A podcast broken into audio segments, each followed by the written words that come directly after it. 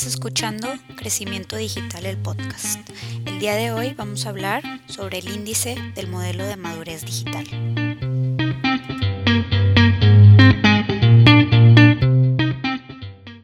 Ayer estaba viendo la, lección de, Michael Gladwell de Jargon, que, no sabía que era jerga. Es que me choca esa palabra en español. sí, oye, veo muy feo. Sí, pero no, la verdad nunca la había entendido bien, nunca la había usado, más bien, esa palabra. Y, y él habla de, de, la importancia de utilizar correctamente el jargon en, al escribir un libro.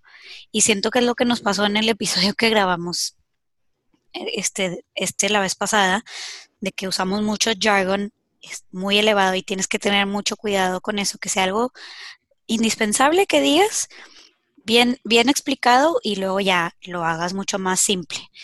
Y me, gustó mucho cómo lo dijo eso porque siento que es lo que nos pasó ahí que ahora lo quisiera corregir en este episodio. En el, lo, ¿Lo oíste en el masterclass o dónde? Sí, en el masterclass. Todavía no acabo ah. su masterclass. ah, yo, tampoco. Sí, ese es de los últimos. Ya me lo acabo, pero ese era de los últimos episodios. Ok, nomás como alternativa de, de, de la jerga, puedes hablar de terminología puede ser una palabra o el, o el, este, el, lenguaje también. sí. ¿Sí? Bueno, entonces, pues en el episodio de hoy queremos platicar sobre lo que se requiere para tener un nivel de madurez dentro del entorno digital, dentro de una estrategia digital, que, que eso nosotros le llamamos el, la excelencia en marketing digital. Y digo, nada más repasando, cuando nosotros hablamos de marketing digital, hablamos de los tres elementos que son marketing, ventas y servicio.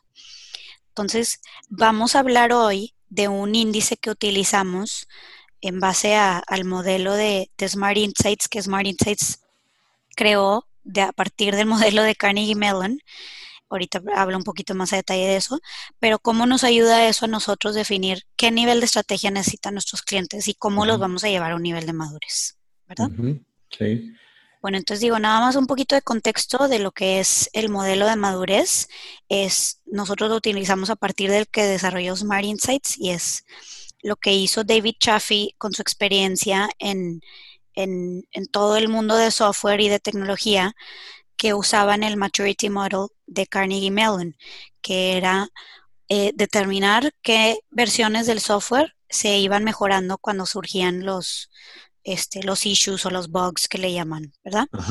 Pues cada etapa dentro del nivel de madurez de ese modelo eh, era una versión nueva del software que, pues, que se lanzaba, pues que en ese caso no existía el software en la nube, entonces se vendía a sus clientes y luego hacían otra versión y se vendía y otra versión y así. Entonces él lo adaptó ya que se movió de, del mundo de la tecnología al mundo de marketing digital a hacer este modelo de madurez dentro de, de la estrategia digital. Y es nosotros lo que hemos adaptado como el índice principal para evaluar a nuestros clientes cuando llegan con nosotros con la necesidad de implementar eh, marketing digital y decimos, ok, pero ¿cuáles son todas las áreas en las que te falta? Y vamos a hablar de, esas áreas, que son las capacidades digitales y cómo los llevamos de una etapa a otra. Entonces, no sé si, si quieres tú agregar algo de eso, de contexto.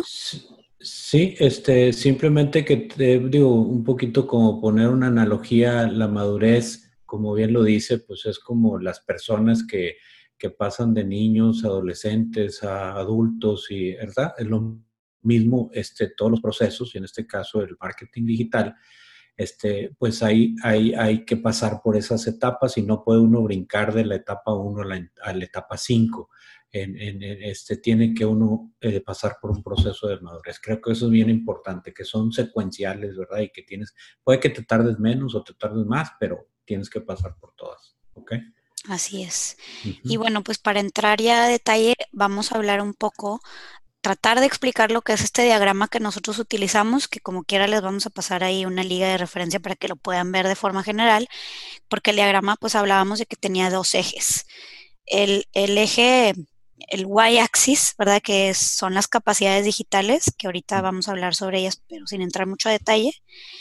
Y, y el x-axis, que son pues ya las etapas, que es lo que quiero que tú me ayudes a explicar un poco. Ajá. Ok, las etapas, este, fundamentalmente, este, siempre en el modelo de este de madurez que se definió hace mucho, se divide casi siempre en cinco etapas, ¿no? Entonces, este, la mayoría de, en este momento, en nuestro mercado, claro que hay mercados más maduros como, digamos, Estados Unidos, Europa o Asia, donde la generalidad de las empresas puede que estén en etapas más maduras que nosotros. Entonces, este, fundamentalmente la mayoría de las empresas están rezagadas en el, en el tema de su madurez digital. ¿Y cómo detectas que una empresa está rezagada? Pues cuando no existe una estrategia, sino estás haciendo ciertas actividades nada más, ¿verdad? No hay, no hay métricas, no hay este, eh, eh, indicadores de performance. Eh, cuando tu, tu, tu, convencimiento y el apoyo directivo está muy retrasado. O sea, entonces, rezagado es la primera etapa y después las empresas empiezan a desarrollar sus capacidades, o sea, pasan del momento de estar rezagados a, seguir. Y ahí es donde están muchas, diría yo, de las empresas que hoy por hoy eh, nos, nos, buscan o andan buscando una agencia o contratan a un, a un director de marketing digital o muchas veces dicen, ay, vamos a poner a un community manager, ¿verdad? Para que manejar las redes sociales.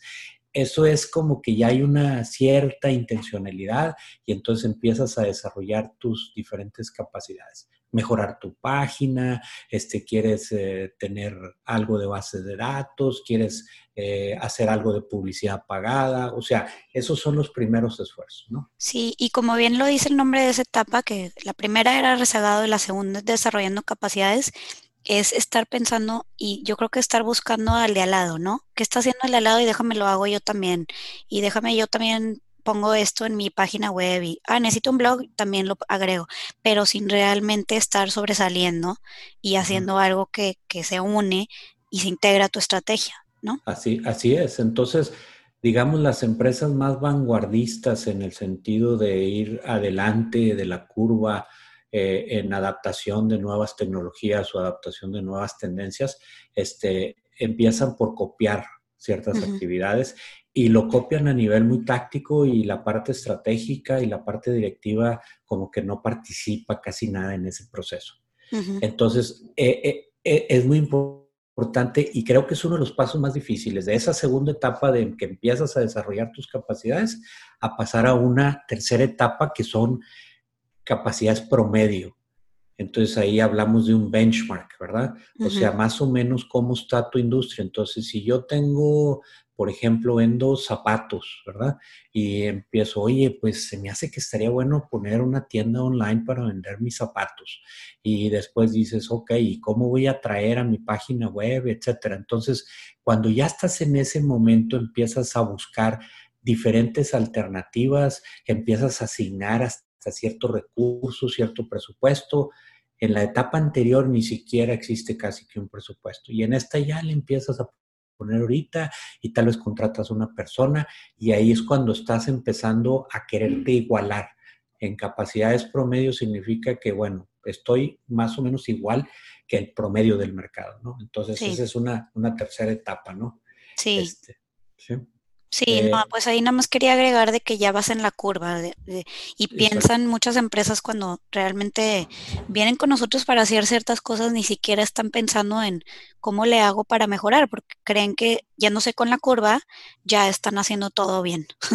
Exacto, entonces el brinco más, más cuántico, más significativo es entrar a la cuarta etapa. La cuarta etapa es cuando estás desarrollando capacidades superiores al promedio. Ya te empiezas a destacar, empiezas a rankear en varias búsquedas en, Google, te empiezan a encontrar en la primera página. Este, ya tienes una cierta autoridad y en, tu, en tu, página empieza a tener un posicionamiento. Y la, y la última etapa, cuando ya eres líder del mercado, digamos, dentro de tu segmento eres el mejor, ahí están muy poquitos, ¿verdad? Estamos hablando del 1, el 2%. Entonces, llegar a esa posición te genera unas ventajas competitivas en el mercado actual.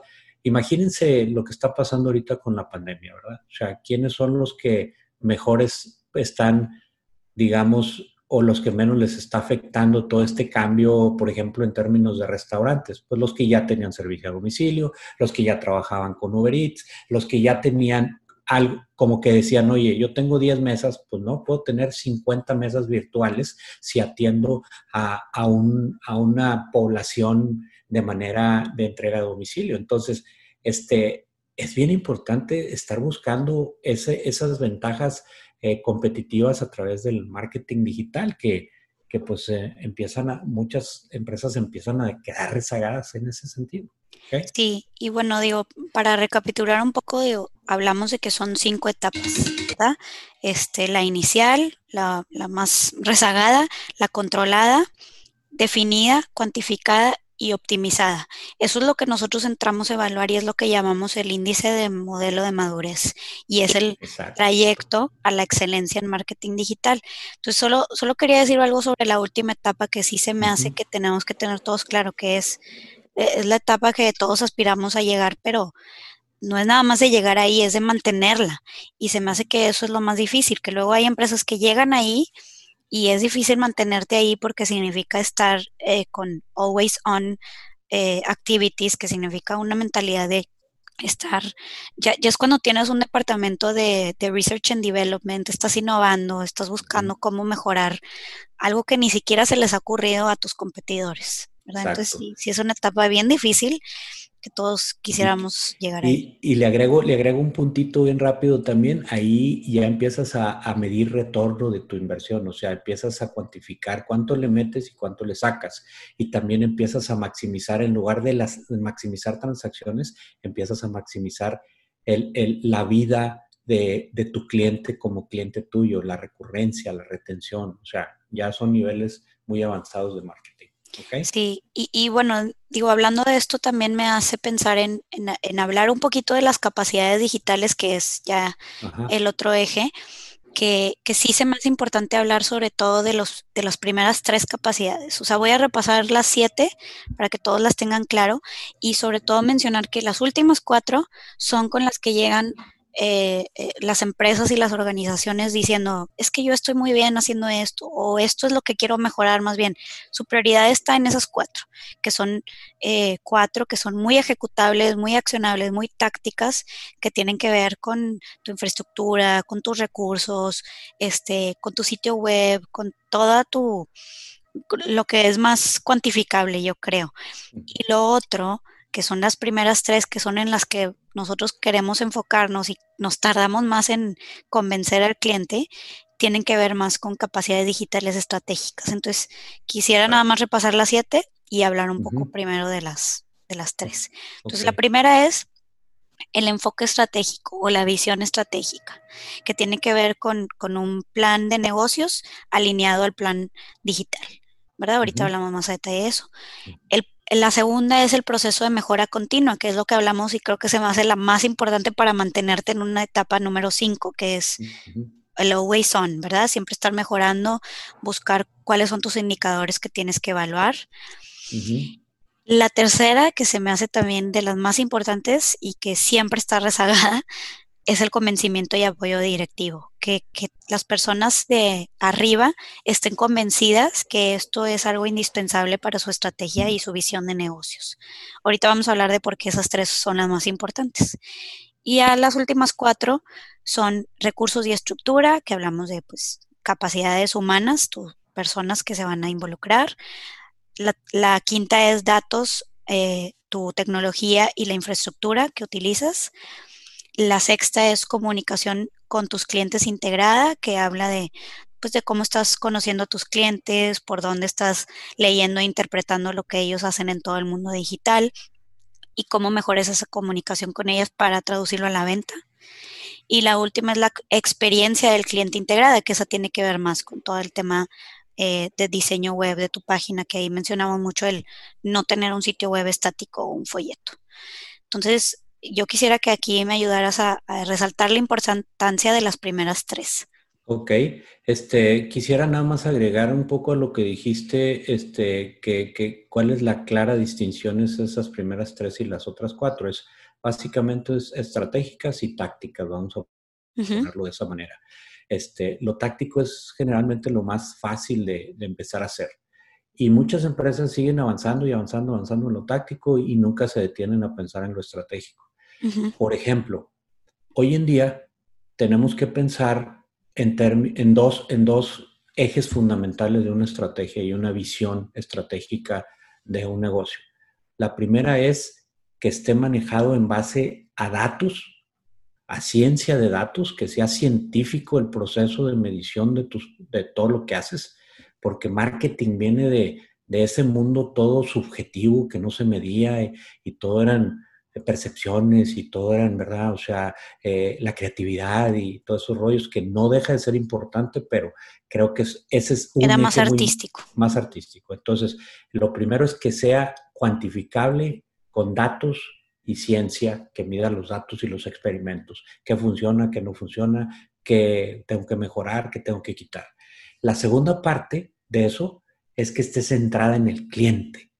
Y esto parece que todo el mundo piensa que está centrado en el cliente, pero no es cierto. La mayoría de las empresas están centradas en sus propios procesos y internalizan todo y su estrategia está, eh, va de adentro hacia afuera, no de afuera hacia adentro. Entonces, eh, eh, las tres primeras que son estratégicas este, tienen mucho que ver con la visión que tienen los directivos de las empresas hoy en día y que tienen que cambiar su, forma de pensar a enfocarse a, manejar las estrategias en base a datos y a centralizar en los clientes. Esas dos cosas creo que son fundamentales. Y entonces aquí me da cabida para decir, estas tres capacidades son su enfoque estratégico, su visión estratégica, y aquí entra todo el concepto, algunos habrán escuchado el concepto de Agile, de hacer mejora continua, de, intervalos de crecimiento de valor de tu oferta este, pequeños y estar aumentando siempre, siempre, siempre y mejorando. El segundo que va ciertamente muy relacionado con esto es el de mejora continua, o sea, los famosos dashboards, los KPIs, o sea, ¿qué significa eso? Lo que dije hace un momento, que midamos y evaluemos nuestro progreso constantemente. Sí, y ahí en, ese, en esa capacidad yo sí quisiera agregar, porque es algo que temen mucho las organizaciones también de, para poder medir y evaluar, necesitas primero experimentar.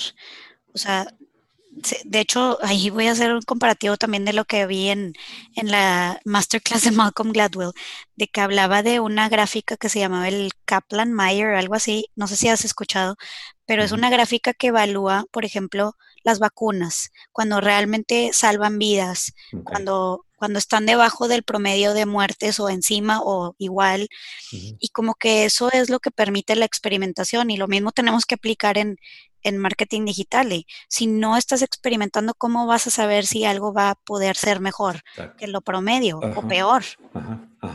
Entonces sí. se me hace una capacidad súper crítica para realmente lograr ser una organización líder en el mercado.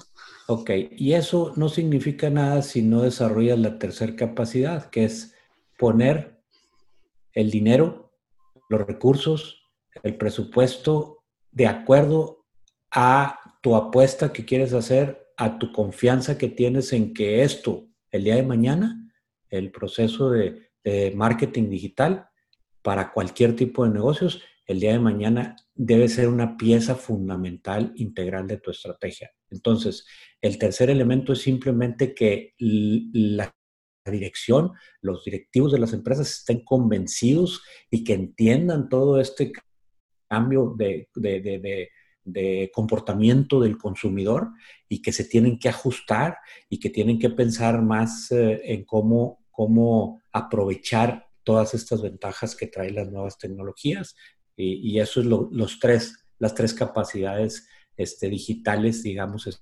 estratégicas que, hay.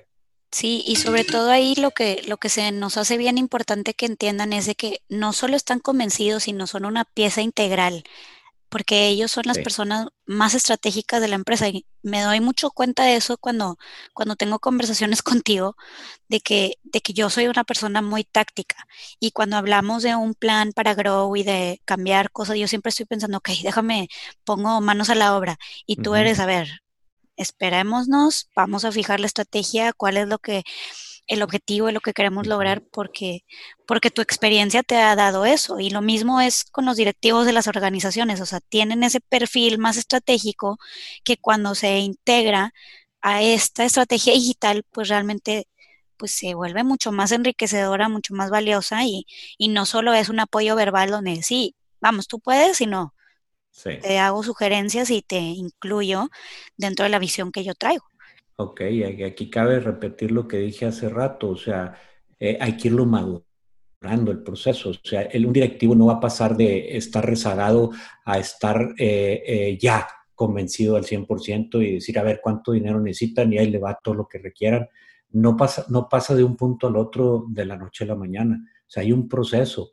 Este, a veces se tarda un año, a veces tarda dos años, a veces tarda tres años hasta más, pero más o menos el, el, rango de, tiempo que, se tarda en, pasar de una, de una etapa de madurez rezagada a una etapa de liderazgo son más o menos tres años. Sí. No es de corto plazo. Sí, y ahí también algo que, me gustaría mencionar es que muchas veces nos, nos también nos buscan y nos dicen, este es el presupuesto y quiero que me ayudes en esto. Y sí tenemos que dejar muy claro que, que no funciona así, que nosotros debemos de decirte qué puedes lograr con ese presupuesto, obviamente alineándonos a sus objetivos y viendo qué capacidades vamos a buscar desarrollar primero y madurar primero, pero sí que tengan claro de no, no es así, o sea, es al revés. Primero te digo lo que tienes que hacer y luego te digo cuánto te va a costar eso. Obviamente, si tenemos un presupuesto límite, pues sí tenemos que buscar adaptarnos a eso y ir a un bit, a un ritmo, una velocidad mucho menos acelerada, pero sí diciéndote, pues realmente no, no funciona así. Por eso es que el plan define el presupuesto. Sí, de hecho, la mayoría de las empresas no, no, que nos topamos, este, tú me corriges si no es así, andan buscando a alguien que les haga cosas. Inclusive ya tienen hasta predefinido. Oye, quiero que me haga, cambien mi página. Oye, quiero tener eh, página de Facebook. Oye, quiero contestar esto. O sea, que, que les ejecuten ciertas cosas, pero realmente lo que deberían de estar buscando es alguien que los ayude a decir qué es lo que tengo que hacer antes de empezar a buscar quién me lo haga, mejor dime primero por qué tengo que tener una página, para qué la voy a tener, cuál es el objetivo de esa página, por qué tengo que tener Facebook o no tengo que tener Facebook, etcétera. Sí, yo creo que muy pocos son los que nos han buscado pidiendo eso y, y, siempre que, me topo con, ese tipo de, organizaciones que nos dicen, quiero que me ayudes a hacer esto y les pregunto, ok, ¿cuál es tu presupuesto? No saben. Entonces también es incongruente que, que ya saben lo que quieren hacer, pero no saben cuánto se quieren gastar. Entonces sí les tengo que decir, pues es que nos tenemos que ir un paso antes para ver si eh, tienes el presupuesto para hacer eso y dos, si eso es relevante o no a dónde quieres llegar, qué quieres lograr con eso. Entonces, pues bueno, eso es un poquito de, de, lo que es para nosotros el modelo de madurez, que es el índice principal, que yo creo que todas las consultorías tienen un índice que utilizan para evaluar bien a sus clientes y decir, ok, aquí te encuentras, aquí te vamos a llevar y esto te vas a tardar con este costo. Entonces, eso, eso es en muy resumidas palabras lo que hacemos en el, en el índice del modelo de madurez, el roadmap a la excelencia digital, este, como le queramos llamar, pero, pero sí se me hace muy importante que hablemos después, yo creo que es un capítulo completo de, cómo lograr esa, esa, madurez, cómo la logran y, hablamos ya de cosas que tienen que ver con el plan, cómo lo desarrollamos, que tienen que ver con SOSTAC. Sí, Sí, ¿cuál es nuestro método, nuestra propuesta de cómo ir avanzando en la madurez? Porque no es el único camino, por supuesto, pero lo bueno es que tenemos ya una, una fórmula, un, un proceso probado, digamos, para llegar allá, ¿verdad? Así es. Bueno, en esto yo creo que cerramos y, voy a agregar la liga del modelo completo para que todos la puedan ver. Ok, perfecto. Muchas gracias, papá. Gracias a ti. Muchas gracias por escucharnos. Espero hayan disfrutado el episodio. No olviden suscribirse y enviarnos sus comentarios. Nos vemos en el siguiente.